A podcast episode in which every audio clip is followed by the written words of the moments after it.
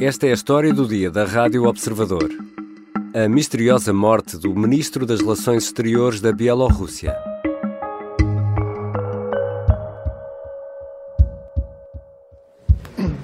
Уважаемые друзья, президент Беларуси просил встретить вас, приветствовать и обеспечить максимально вашу работу. Как было договорено с президентами Зеленским и Путиным, Esta é a voz de Vladimir Makei, o ministro das Relações Exteriores bielorrusso. Esta gravação tem nove meses, é de 28 de fevereiro. Quatro dias depois da invasão russa da Ucrânia, delegações dos dois países encontraram-se na Bielorrússia, junto à fronteira ucraniana. Vladimir Makei diz que se trata de um lugar seguro, onde podem discutir soluções e que espera bons resultados касающиеся организации сегодняшней встречи, сегодняшней встречи будут приняты и э, беспрекословно исполнены. Ждем результата. Vladimir Makei morreu este fim de semana, aos 64 anos, em circunstâncias não totalmente esclarecidas. A morte ocorre um dia depois de um alegado encontro com o enviado do Papa Francisco para discutir um caminho para a paz na Ucrânia. Mackay estava a ser visto como um desalinhado e na Ucrânia, e entre os opositores de Vladimir Putin, há quem defenda que foi assassinado com recurso a um veneno desenvolvido pelo FSB, o herdeiro do KGB, onde Putin começou a carreira. Vou conversar com o jornalista, correspondente da RTP, Evgeny Moravits. Eu sou o Ricardo Conceição e esta é a história do dia. Bem-vindo, Evgeny. Olá, Ricardo, agradeço o convite. Quem era este homem, Vladimir Makei? Vladimir Makei era assessor do presidente Lukashenko desde há 22 anos. Já em 2008 eh, passou a chefiar o gabinete do presidente. Em 2012 foi promovido para ministro diplomático e, tal como Sergei Lavrov na Rússia, Makei sabia negociar coisas e dialogar na época em que a política do Lukashenko era procurar balanços entre Moscou e o Ocidente havia uma altura dessas. À medida uhum. em que Lukashenko se tornava cada vez mais ditador, Mackay era considerado interlocutor tragável para o Ocidente. Uhum. Daí a sua imagem de voz mais liberal no governo bielorrusso. Eh, recorda-se uma alocução dele de que gostaria de ver Bielorrússia como Suíça do leste da Europa. E, e sabemos, uh, uh, o que é que sabemos das circunstâncias uh, em que ocorreu a morte deste, deste homem?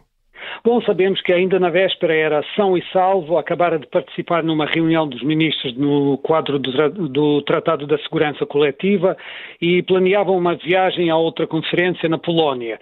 Uh, a versão oficial do óbito é um infarto, mas não faltam versões conspirológicas que focam o eventual envolvimento dos chamados falcões ou alas radicais, tanto no governo bielorrusso como em Moscou.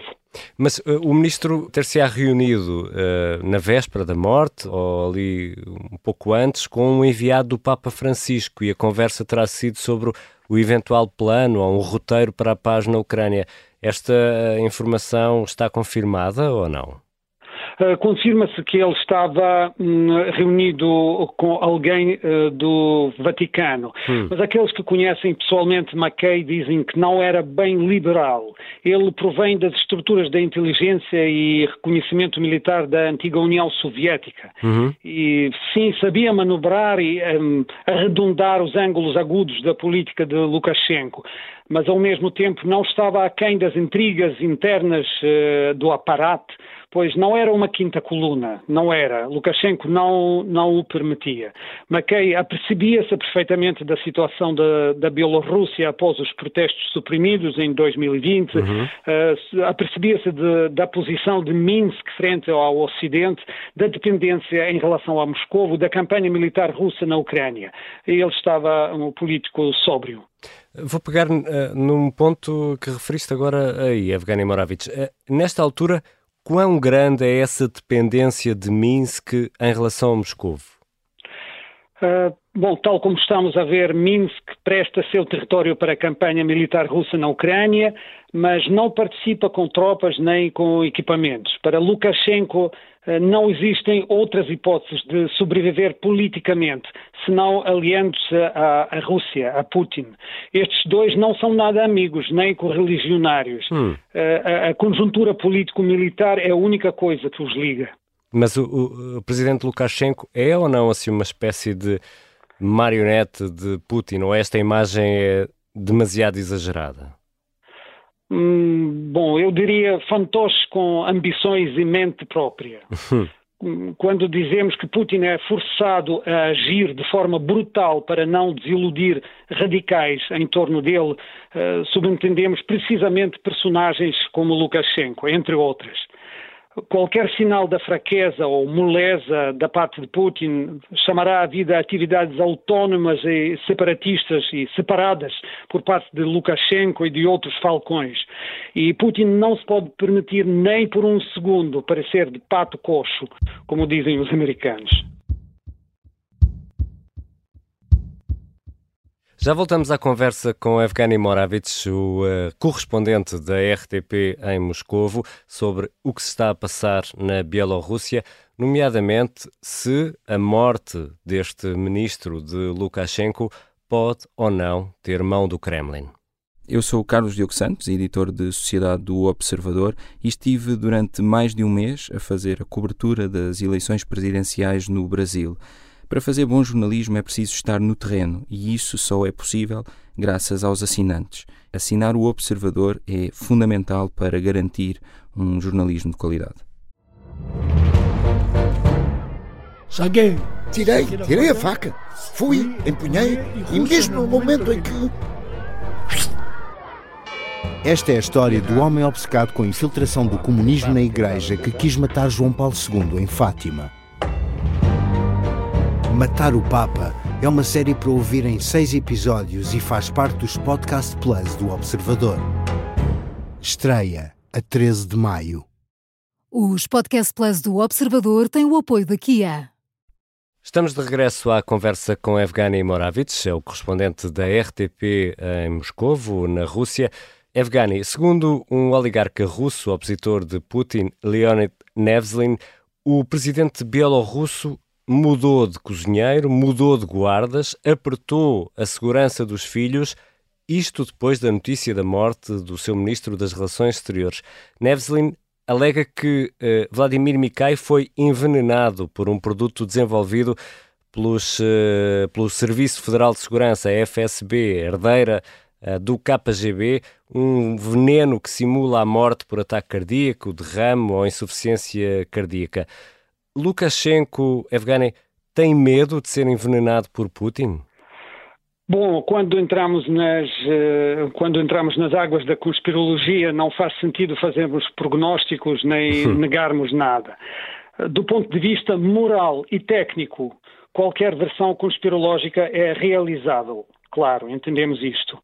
Lukashenko e Putin não são exceções no sentido de fobias eh, relativas à segurança pessoal. Uh, há quem diga que o, o, só Putin tem mais de 20, uh, eh, entre 20 e 25 mil pessoas que cuidam da segurança pessoal dele em, em todo o território nacional. Né? Isso é um número é- astronómico, é... não é? Pois é, sim, mas as, as, estruturas da, da força são grandes beneficiários do, da política de Putin durante todo o seu tempo de governo. E isto é regra dos ditadores, todos acabam por ter fobias e reforçar os dispositivos da segurança. Agora, o senhor Leonid Nevlin uh, fazia parte de uma estrutura oligárquica desmantelada por decisão de Putin há 20 anos atrás. Ele conseguiu escapar, vive no estrangeiro e tem motivos pessoais para criticar o Kremlin. Quer dizer, não é imparcial. Hum. Mas tudo pode ser, tudo pode ser.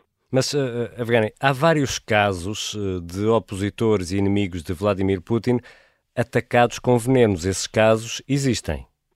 Exato, alguns foram, eh, alguns foram atingidos mortalmente, tal como Litvinenko, envenenado em Londres, ou Nemtsov, baleado a, aos escassos 200 metros do Kremlin.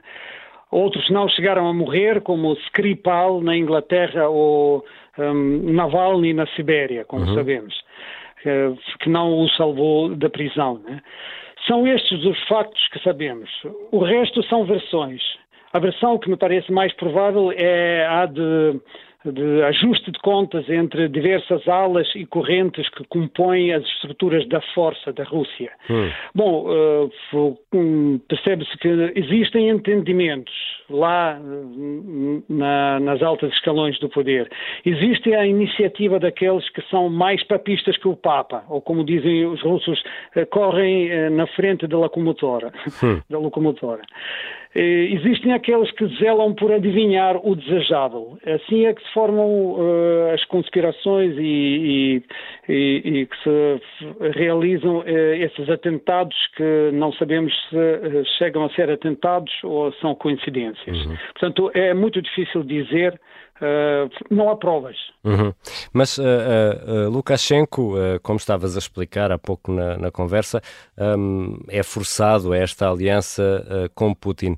Como é que tem sido possível ao líder, ao presidente bielorrusso, protelar, adiar uma entrada mais efetiva na guerra com a Ucrânia? Bom, Putin e Lukashenko optaram por tornar-se ditadores, ambos, eh, para, para, com o objetivo de permanecerem no poder. Isto os une. Mas eles têm ambições desiguais. Putin está a rebeliar-se agora, neste momento, contra o domínio dos Estados Unidos, eh, proclamando uh, multipolaridade e uma nova ordem mundial, nem mais nem menos. Lukashenko não vai tão longe e, porventura, está-se a perceber do caráter suicidal da guerra iniciada por Moscou na Ucrânia. Uhum. E Putin não tem espaço de manobra, não tem para onde recuar. Já se molhou de sangue. Lukashenko, nem tanto não agrediu por enquanto território alheio. Uhum. É muito, muito astuto, muito astuto. Mas, mas é credível, podemos acreditar num cenário em que Putin obriga ao afastamento de Lukashenko e coloca alguém eh, em que tenha maior confiança, alguém mais próximo de Moscou no poder em Minsk, na Bielorrússia, e sim, quem seria essa pessoa, Evgeny? Bom, mesmo, mesmo que o Putin o quisesse, eh, Lukashenko não é tão fácil de afastar nem derrubar. Uh, Lukashenko sabe escalar suas linhas de defesa.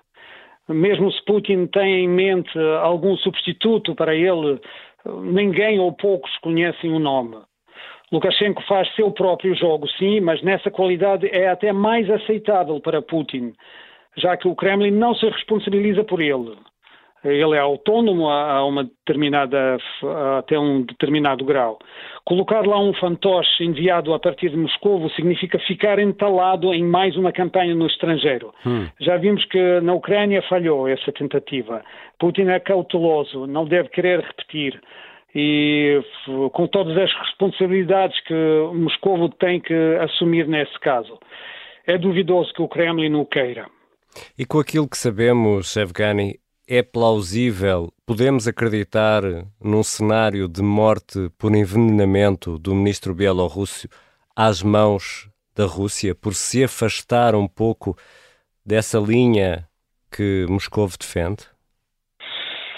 Bom, tal como já reparamos, em cima as coisas são mais complicadas do que claro. uh, a relação entre um soberano e um vassalo. Hum. São dois países que, uh, por conjuntura política, estão a explorar o terreno de regime ditatorial.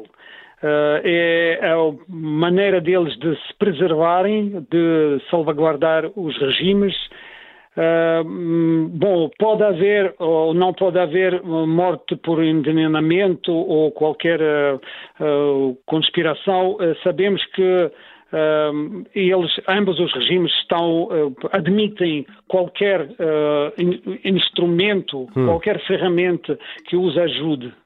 E se for envenenamento, ninguém garante que não pode haver. Eh, porque, repetimos, do ponto de vista eh, técnico é realizável, do ponto de vista moral é aceitável, tanto para os uh, serviços secretos de ambos os países como para os seus superiores, uh, que estão entre a espada e a parede. Não têm o que perder, não têm para onde recuar. Muito obrigado, Evgani. Obrigado eu. Muito obrigado.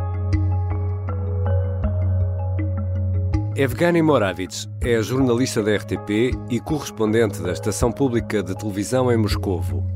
Esta foi a história do dia. A sonoplastia é da Beatriz Martel Garcia, a música do genérico do João Ribeiro. Eu sou o Ricardo Conceição. Até amanhã.